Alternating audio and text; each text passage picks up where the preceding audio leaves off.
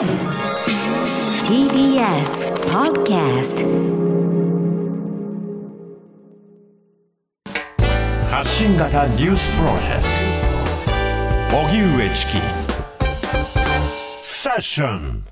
発信型ニュースプロジェクト荻上チキセッション。荻上チキと。南部ひろみが生放送でお送りしています。ここからは特集メインセッション。今日のテーマはこちらです。メインセッション。取材報告モード特別養子縁組取材報告予期せぬ妊娠で子供を託した母親の思いとは？特別養子縁組とは、生みの親が予期せぬ妊娠や虐待、経済的な理由などで子供を育てることが難しい場合、乳幼児期に法的に親子関係を解消し、育ての親に子供を託す制度です。この制度はあくまで子供の福祉、利益を図ることが目的とされている一方、受け入れ側も不妊などにより子供が持てなかった家族にも選択肢が広がります。では、実の子供を託した元母親はどのような葛藤があったのか、どのような思いで子供を託したのか、今日は泣く泣く実の子供を託したある女性にインタビューをした TBS テレビ報道局久保田智子記者の取材報告です。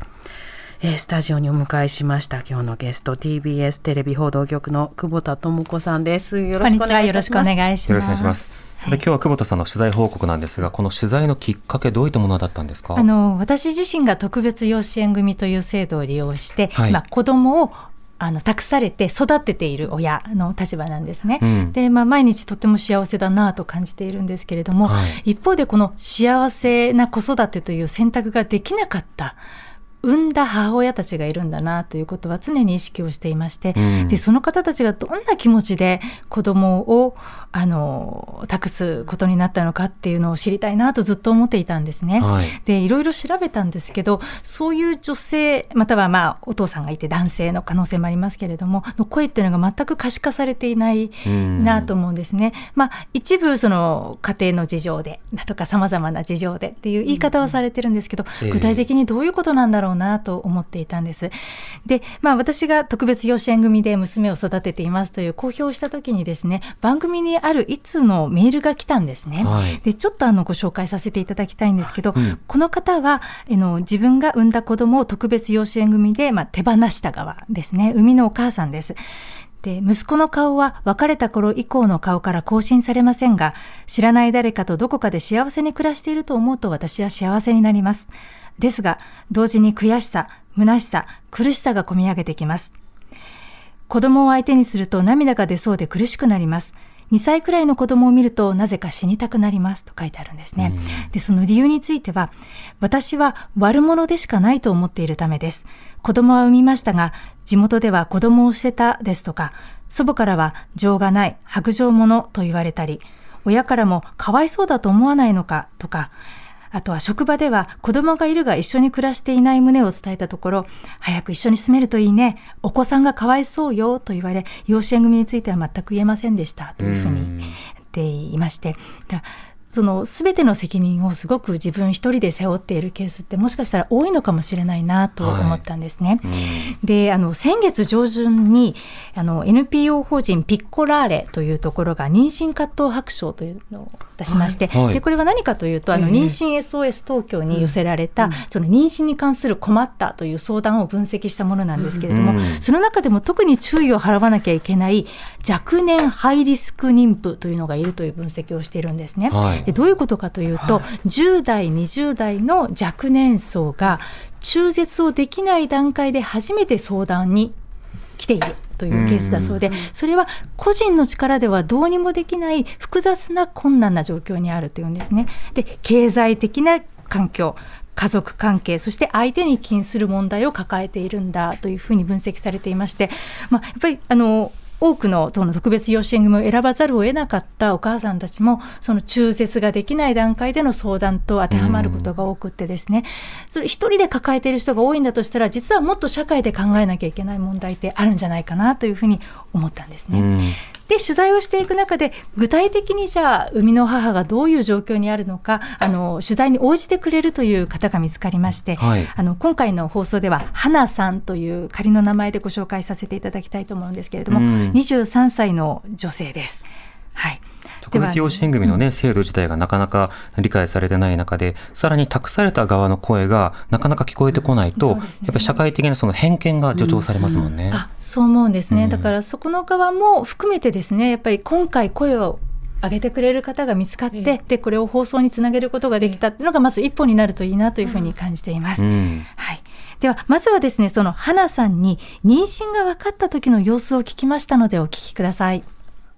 妊娠に至った経緯について少し聞けますか、経緯は、去年の4月ぐらいに妊娠検査薬したら陽性が出て、それで気づきました。妊娠が分かったのがどれぐらいだったんですか、6ヶ月ぐらいですかね中絶は考えました？中絶はできなかったです。気づいたのが遅かったんで中絶はできなかったです。変だなとは思いました？その妊娠しているっていうのは全く分からなかったんですか、いや変だなと思いました。だけどあの検査する勇気がちょっとなくて。それでちょっとためらっててでもいやおかしいなと思って勇気を振り絞って検査よくしました。それおかしいなっていうのはどういうことでおかしいなって？あお腹のなんか出具合？なんか太り方なんかただの太り方じゃないなと思って。お腹おへそらへんがポコって出てるなと思って。それでもどうして検査がなかなかできなかったんですかね？うんお腹の中に最初赤ちゃんがいるって信じたくなかったのとえまさ,、えーまさか自分はないよなと思って。それまでは全く？全く気づかなくて。でもお腹の出具合的におかしいなと思ってたけどいやま違うだろうなみたいな。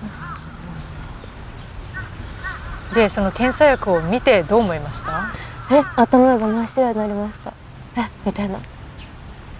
どうしようってなりました最初。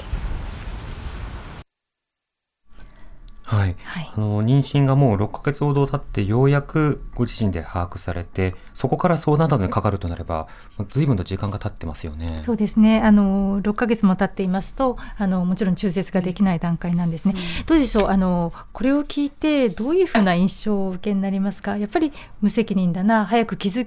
けるはずじゃなかったのかなというふうに感じられる方もいると思うんですけれども、どう？でも気づけないというのはその能力だけの話ではなくて余裕などにもよりますよね。本人がその、まあ、言葉に適切にしていたようにやっぱりその余裕がないとまさかそれを心で受け入れる準備がない、経済的にも余裕がないとなったらそれを知ってしまうと大変な日常に直面することになるので、一人で抱えることは困難だったんだろうなと思いますね。認めるの怖いっていうところから動けなくなる気持ちはうんすごくわかるなと思って聞きました。本人も勇気がなかった信じたくなかったという表現をしていたんですけれども、まあ、あのこの妊娠葛藤白書の中でも指摘されてるんですがやっぱり経済的な要因ってとっても大きいし、うん花さんの場合もそうだったんだろうと思うんですねまず花さんの日常なんですけれどもフリーターで仕事をしながら日々を食いつなぐ生活をしているんですね。はいでその妊娠が分かる分からない、まあ、そのどうなんだろうって考えてる時に検診に行くお金すらなかった状況だったということなんですね。う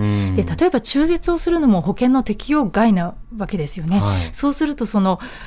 中絶という選択自体がそもそもしづらいしで本人もそこへの罪悪感もあって、うんまあ、いろんなその経済的な意味も含めて認められなかった勇気がなかったっていうことだったのかもしれないなとうん話を聞いて思いましたね高額負担ですもんね。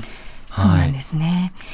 で経済的な要因はもちろんですけれども他にもあのその向き合うことが難しかった理由があるようなんですね。続いてはその花さんに妊娠後の状況についてその妊娠が分かった後の状況についてさらに詳しく聞いていますのでお聞きください。電話するのに勇気は必要でした？うんちょっと勇気必要でした。どんなこと言われるかなって思いました？いやどんなこと？なんでそこまで気づかなかったんですか？みたいな感じで言われるのかなって思思いました最初。ちょっと後ろめたい気分？ああちょっと後ろめ後ろめたかった。で実際に電話をしてみてどうでした？あしてみたら女の人が出てくれて、まあ、優し優しい言い方というかなんか一緒に考えましょうみたいな感じで言ってくれて児童相談所とかもう紹介して紹介というかしてくれたりとかしてくれました。親には相談できなかったんですか？ああできなかったです最初は。それはどうして？うーんなんか最初はそのなんて言うんだろうその虐待されてた過去があって怒られるじゃないけど何を言われるんだろうって予測ができなくてなんか怒鳴られたらどうしようとかその虐待のフラッシュバックじゃないけどそういうのがあったから言いづらかったですね。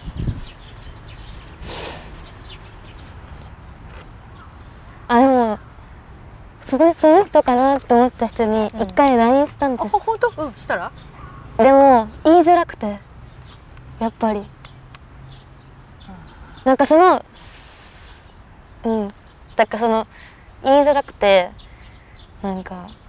うんと思って言うのやめちゃった部分もあります産む直前ぐらいに言えばよかったなっていうのはあったかなちょっとだけでもやっぱりそれはお母さんにも言えなくて。言えなくて赤ちゃん臨月やしあと2週間ぐらいで出てくる？って時だったからもう言っても仕方ないかなと思って。えっとお母さんに？あと相手に？相手にも。そうかな。そんな感じですかね。言ってたらでも違ったかなって思う。ああちょっと思います変わってたかなって。いや。ーすごく微妙微妙なところだけど。でも振り返ってみて言える可能性ってありました？その状況で、ありましたね。振り返ってみれば。でもその時点ではそういうふうには思えなかった。思えなかったな。思えなかった弱い自分は女性というかまあうん。弱い立場にあったなって思いますか、思いますね。うん。思いました。弱いな。って弱いとこ立ってるなって。うん。やっぱり本当に周りにも相談できないし、ただそこであの電話相談をしたところ、非常にこう真摯に対応してくださったという話もありましたね。そうなんですね。あの、まあ、結果、妊娠が分かって、花さんの場合は相談をするってすぐ、あの、行動ができたんですね。まあ、それはまあうん子供のことを考えたらそうしなきゃいけないって思ったっていうふうに話をしているんですけれども、はいでも、まあ、あの、自分の家族にまず言えない状況だったということですね。その理由は虐待を受けていた経験があって、フラッシュバックで怒られるんじゃないか、あの、なんでわからなかったのって言われるんじゃないかっていうふうな気持ちが強かったようなんですね。で、花さん、その、あの、虐待を受けていた経験などもありまして、19歳で家を出ているんですね。はい。で、あの、19歳で家を出て仕事を、まあ、フリーターをしながら、あの、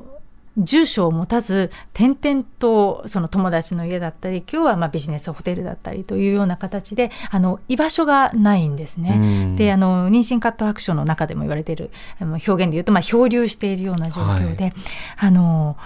まあ、それが一つ、あの、まあ、自分の安定できる場所がないっていうのは、やっぱり心の余裕がないことにつながることなんじゃないかと思うんですね。野宿と表現されないかもしれないけれども、ええホームレスあるいはハウジングプアな状態ではあったわけですよね。そうですね。うんで、加えて相手との関係性ですね。これがまあ安定した交際関係で対等な立場であればおそらく言えたのかもしれないんですけれども、まあ、花さんだけに限らず多くの場合、やはり女性の方が弱い立場に置かれているっていうことはあるんだろうと思うんですね。ね。なので、まあ、家族の協力も得られないし、あとは相手に言うこともできないっていうのは、まあ、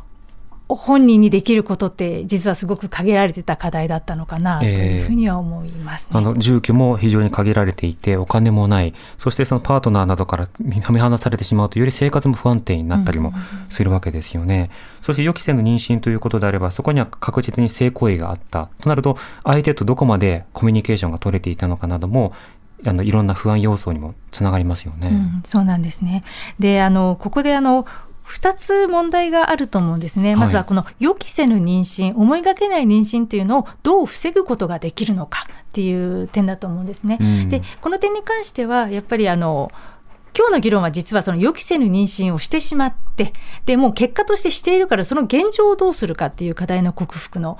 仕方だと思うんですけれども、はい。まあ一方で今聞いていてもっと早くに気づけばいいのに確かにそうなんですよね、うん。子供のことを思っても早く受診をすべきだし母体にも危険があるから早く受診ができた方がいいのにそれができないような状況だったわけで。じゃあこの予期せぬ妊娠を防ぐためにどうしたらいいのかっていうのはやはり考えていかなきゃいけない点だろうなとは思います。教育の確保であるとか、そうですね。いろんなプランを設計できるようなそもそも余裕を確保するであるとか、うん。いろんなところとつながりますよね。そうですね。で、それはそれで課題として解決していかなきゃいけないことなんですけれども、ここから、えっと、考えていっていきたいなと思っているのは、まあ、予期せぬ妊娠は、まあ、もうその文字通り予期しないまましてしまったと。うん。で、もう中絶もできない段階に置かれている、まあ、どちらかというと弱い立場に、状況下にある女性がどういう選択ができるのかっていうことを考えていかないといけないなと思うんですね。そしてその子供の生まれてくる子供の福祉ですよね。そうですね、うん。はい、その子供もそうだしお母さんもこれからどうしていくのかっていうのを考えた時にあの、まあ、それまで誰にも言えなかった花さんですけれどもすぐ電話で相談ができた、うんあの支援につながることができたっていうのはすごく良かったんだろうと思います。はいはい。では続いてはその花さんは特別養子縁組という制度を利用することになるんですけれども、うんその利用するきっかけを聞きましたのでお聞きください。そこからそれでどういうふうに特別養子縁組にあ最初向かうんですか？うんと児童相談所に電話して児童相談所の人があのなんだっけな特別養子縁組もありますよって言われてその分かりましたって言って電話切ってあのそれ調べて特別養子縁組って。調べてで、えっとベビースマイルあの鈴木さんのところにたどり着きました。鈴木さんと会って話をしてどうでした？あ優しい人だなと思ってあのなんだろう安心というかあのなんて言うんだろうな。安心しました。何が一番大変でした？振り返って。大変？悩んだことって何でした？悩んだことですか、子供のためにやろうと思ったんですけどやっぱり養子縁組そのちゃんと裕福なところで育ってほしいなと思って育てられるかなと思ったけどやっぱうんうんありました。でもなんか夜寝れない時とか考えいっぱい考えたんですけど勢いで育てて中途半端なことはしたくないなって思ったんでうんすっごくギリギリまでね悩みましたけどそう自分が児童中学生ぐらいの時に児童相談所に1ヶ月、1ヶ月半ぐらい入ってたことあったんでなんか自分と同じ施設施設そういうところに入ってほしくないなと思ってあのもう子供とは会えないけど特別養子縁組ならと思ってあの養子縁組を決断決断しました。それは辛い決断でしたか？うーん。だんだん臨月入っていくにつれて辛かったです。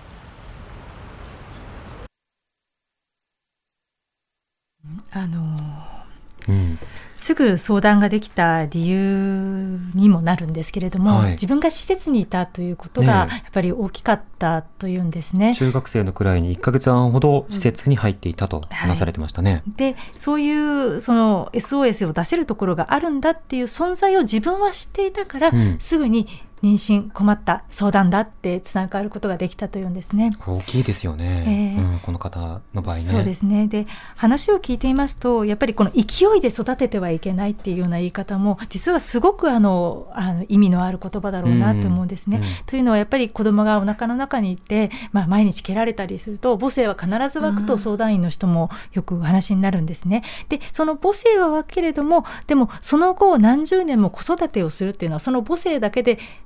だけではやっぱり難しいところがあって、じゃあその後も継続的にきちんと子育てができるかどうかっていう判断を実は産んで特別養子組をするかしないか考えるときにあの改めて、えー、と確認しなきゃいけないところだそうなんですね。えだからまもちろんすごい辛いかったあのというふうにも話しているんですけれどもでも勢いじゃいけないというところも冷静に考えているんだなと思いましたね。うんあの中にはその逆に勢いをなんでしょうね。こう押し付ける方もいると思うんですよね、要は親なんだからそこはもう何が何でも気合でっていうようなことを言う。要は勢いでも育てろよっていうようなことを言う。でもその勢いだけじゃ育てられなくてその例えば育児環境とか雇用とかそしてそのお金の維持とか住む場所とかいろんなものがなくてはいけないわけですよね、それがあまりに欠けているような状況の中で勢いだけで叩いたり勢いだけで育児することを進めたりっていうものが多い中でこの方むしろ勢いだけじゃダメなんだって立ち止まったっていうのはすごい判断だなって思いますね。うんやはり自分のあの育ってきた環境を重ねたというふうに話しているんですね。うんで自分と同じようになってほしくないっていう感覚もあったというふうに話していましたね。うん、なるほど。やっぱりその例えば相手に伝えて協力してもらえない、うん。あるいは人によっては相手とそもそも連絡を取れる状況ではなはい。とか、いろんな状況があるわけですよね。そうした時にその一人で抱えた人の方にバッシングの目が割と向きがちでその縁が切れた誰かわからないその男性の方にはもうある種非難の手すら及ばないというある種アンフェアな構造というのもありますよね。まさにそうだと思いますね。そこが本当に対等でない女性だけがどうしてっていう気持ちは、あの話を聞いてるとより強く思うんですよね。うんでもそこをあの問題と気づいていないことも女性側にもあるようでそれが当たり前になった、そういう中で生きていかざるを得ないっていうあの孤立した女性の立場もあるっていう、そそこ自体もどうにか変えられないかなって思いますね。そ。こ問題と思ってないというのは母親なんだからしょうがないだろうというふうにある種受け入れてしまう過剰にということですか？そうですね。あとは自分のお腹の中にいるんだから自分がどうにかしなくちゃいけない。ある意味あの母性としてねあ湧き上がるものなのかもしれないですけど本来はやっぱりええ。一人じゃ妊娠しないんですから、うん。やっぱり相手も巻き込んでいくべきだとは思うんですけど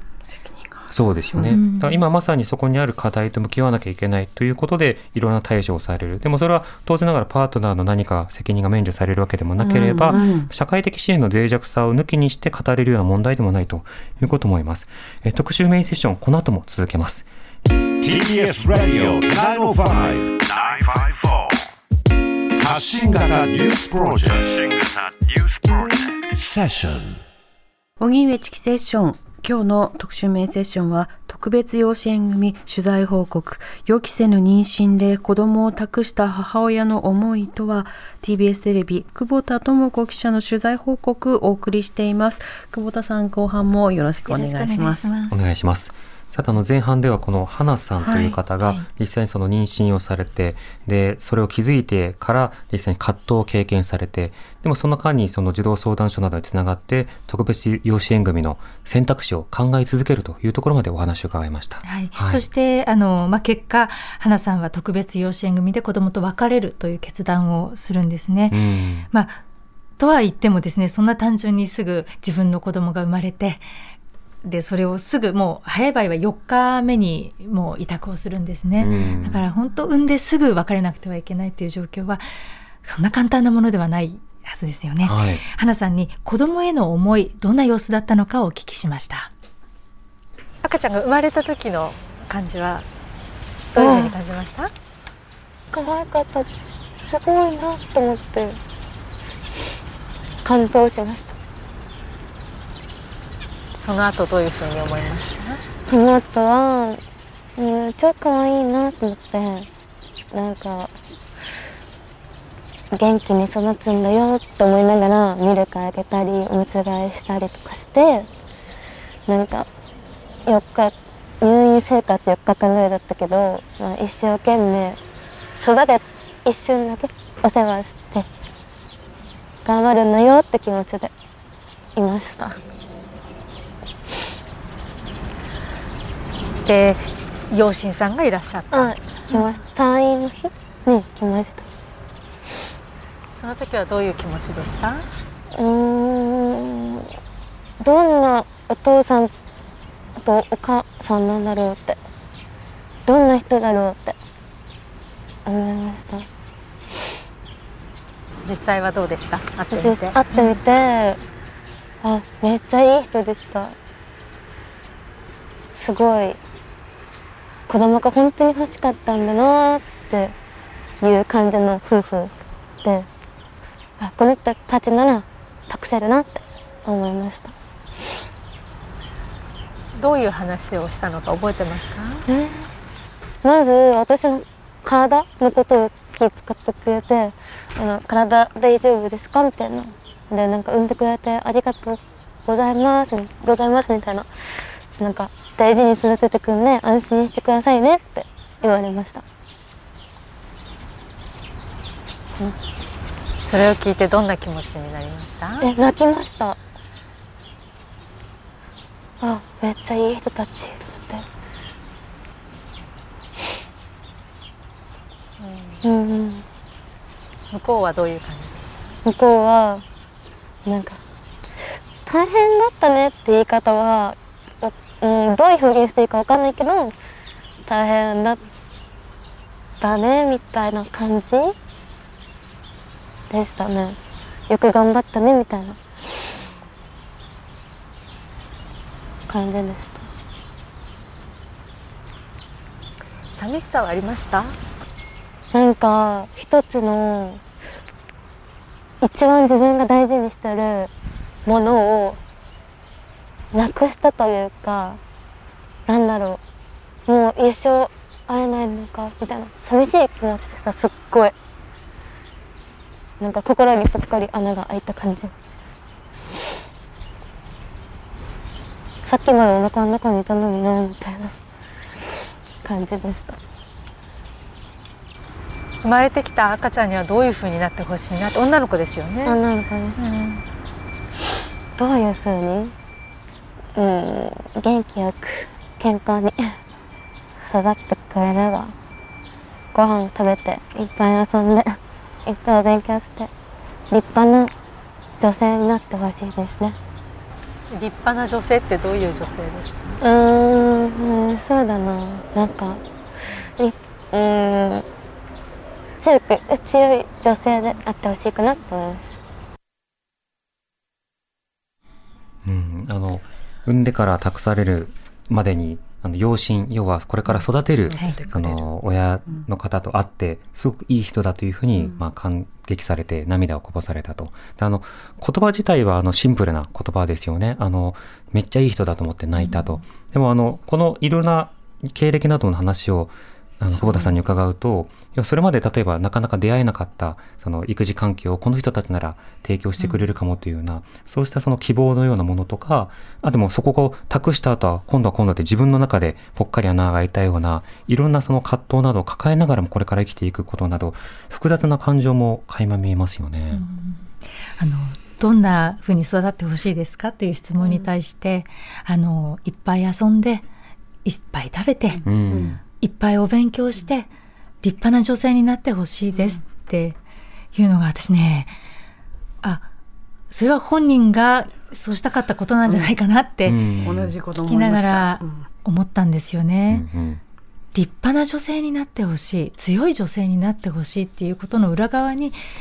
自分がどういうふうにな立場にあるのかっていうことがあの含まれてるような気がしてですねあこれって本人だけの問題じゃないんじゃないかなってうん。改めて思うんですよね。うん。ちなみにこのやって子供を託された側のその生みの親にあたるその方々に対するケアというのはその後はどうなっていくんですか、あもちろんですね。あの花さんはですね特別養子縁組の民間の斡旋機関を利用していますので、うん。この民間の斡旋機関がもちろん必要であればサポートをしていくんですね。で、まあ、この後に少しまた自分がどういうふうにしていきたいのかというインタビューをお聞きいただくんですけれどもやっぱりこの特別養子縁組を使うことによって、はい。まずは子どもの人生があの一つ変わる変化をもたらされるということもありますけれどもやっぱりその予期せぬ妊娠によって、まあ、葛藤を経ながら子供を託す選択はしたけれどもその選択をきっかけにやっぱ生みの母親側も新しく人生を切り開いていくきっかけにしないといけないっていうふうには思っているんですね。うんであの今回相談員に入っていた鈴木さんという方なんですけど鈴木さんもそういうふうに考えていて、まあ、そういうサポートをしていくということにはなりますね。うん鈴木さんは以前セッションの養子縁組の特集の際に来ていただきましたね。はいはい。ではそのあの最後になぜ今回あのこれまで可視化されなかった声っていうのはいろんな理由があると思うんですけれどもやっぱり社会的にあの理解しがたい部分があるでその恐れがあるんじゃないかまたは周囲の人たちから子供がかわいそうだ無責任だっていうような批判をそもそも受けているから声を出しにくいっていう状況があったんだと思うんですね。まあ、それでも花さんも同じ状況下にありながら今回取材を応じます。でこれテレビで放送したんですが顔を出してお話になってるんですね。うんでなぜそこまでして協力をしてくれたのかも含めて聞きましたので、あのお聞きいただきたいと思います。今回のうんこの取材に応じてくれたことで、うんうん。特にこういうことを伝えたいって、うーんとなんだろうな。思いがけない妊娠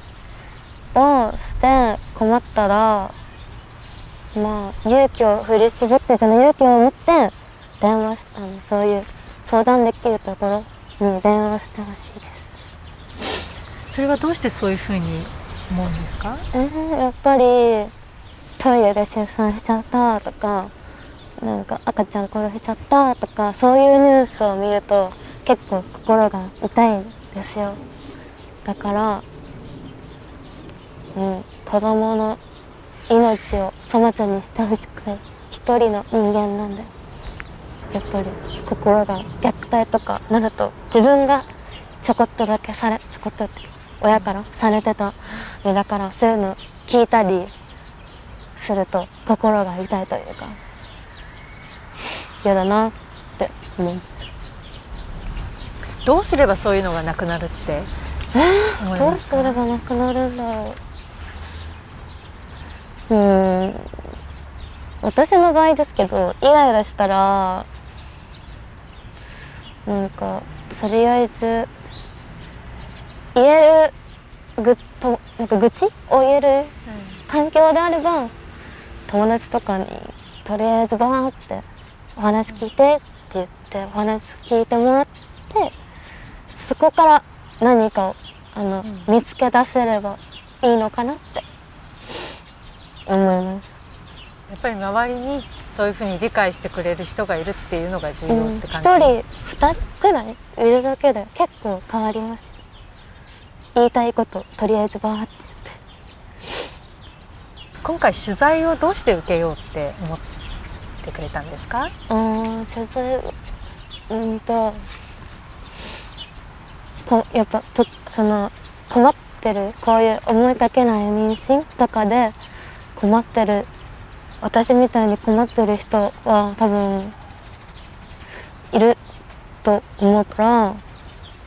こういう支援もあるんだよっていうのを少しでも若い人とか知らこういうの全く知らない人に少しでも伝えられたらいいなと思って受けました。これからどういうふうに自分のことはどういうふうにしていきたいなって思ってこれからはまあ一応お母さんになった身でもあるんで、まあ、将来子供のそういう鈴木さんみベビースマイルみたいな感じで子供が困ってたりとかしたら助けてあげれるような人になりたいなとか子供がいつ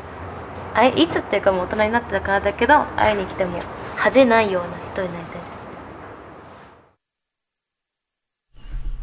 自分がいろんな、まあ、虐待の経験も受けてで特別養子縁組みをしてでそういったような姿を見つけるあのこう見せることによってこういった支援があるんだよということを伝えたいって話されてましたね。あのこれはあの先ほど紹介した妊娠葛藤白書でも指摘されてるんですけれどもやっぱりうん支援につながった段階でまだ